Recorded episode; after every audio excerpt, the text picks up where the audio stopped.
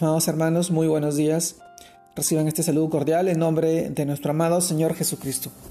Y permítanme compartirles el devocional de hoy día, el cual se titula El viento.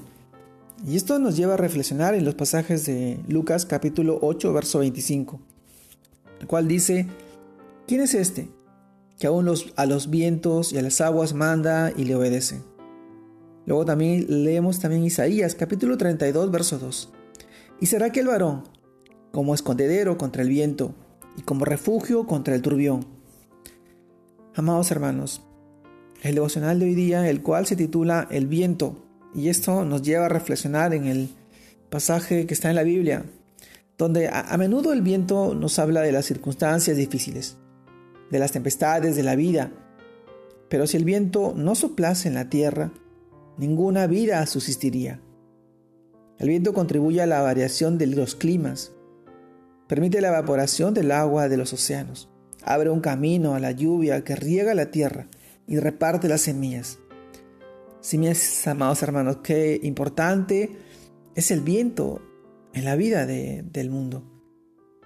Lo mismo sucede con nuestra vida, los contratiempos y las luchas de la vida que, que atravesamos enseñan hoy en día al creyente a contar con un Salvador, con un Rey, quien la pregunta nos viene ahorita a nuestra mente y dice, ¿quién no ha experimentado el socorro divino cuando el, cuando el huracán parecía desencadenarse sobre, sobre nuestras mentes, sobre nuestra cabeza? Y, el pasaje en el cual también lo relacionamos en la, que en la que Pedro le dice a Jesús, Señor, sálvanos que perecemos, clamaron los discípulos de Jesús. Este pasaje lo encontramos en el libro de Mateo capítulo 8, verso 25. Y muy a menudo el Señor nos responde con estas palabras, no temas. Lucas capítulo 5, verso 10. ¿Qué consuelo hallamos en esta expresión cuando sabemos que, que está acompañada de recursos, de promesas, del amor de Cristo, el Hijo de Dios? En los siguientes pasajes de la Biblia, Jesús fortalece la fe mediante esta expresión. No temas, como cuando el discípulo Pedro reconoce que eres pecador en el momento en que Jesús te llama a seguirle. Lucas capítulo 5, verso 10. También encontramos no temas en presencia de la duda, de circunstancias imprevistas que te afectan personalmente. Esto está en Lucas capítulo 1, verso 13 y 30. No temas cuando un mundo enemigo te ataca y te provoca quiere que tú caigas en sus redes, el engaño y la mentira. No temas, Mateo capítulo 10, verso 28. También encontramos no temas cuando la muerte se presenta, cuando Cristo es la resurrección y la vida. Marcos capítulo 5, verso 36 y Juan capítulo 11, verso 25.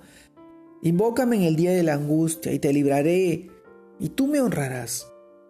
También lo encontramos en el libro de Salmos, capítulo 50, verso 15. Amados hermanos, el temor es un sentimiento que embarga a cada creyente o a cada persona, pero el temor nos limita, nos impide ver la gloria del Señor y sobrar y sus promesas en nuestras vidas. Cuando tememos, las puertas se nos limitan, se nos cierran tal vez. El Señor te pide ahora que no temas, que confíes en Él, que tu fortaleza se encuentre en Él en el conocimiento de la verdad y la palabra, de su amor y su misericordia, de la gracia que hoy tú has tenido gracias a su misericordia, a su amor. Eres salvo gracias a porque confesaste su nombre y Él te libró del pecado y la condenación, que hoy estábamos sujetos todos bajo la ley.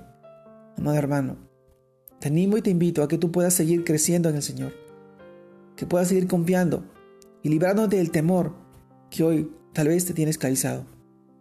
Dios te guarde y te bendiga. Saludos a todos mis hermanos.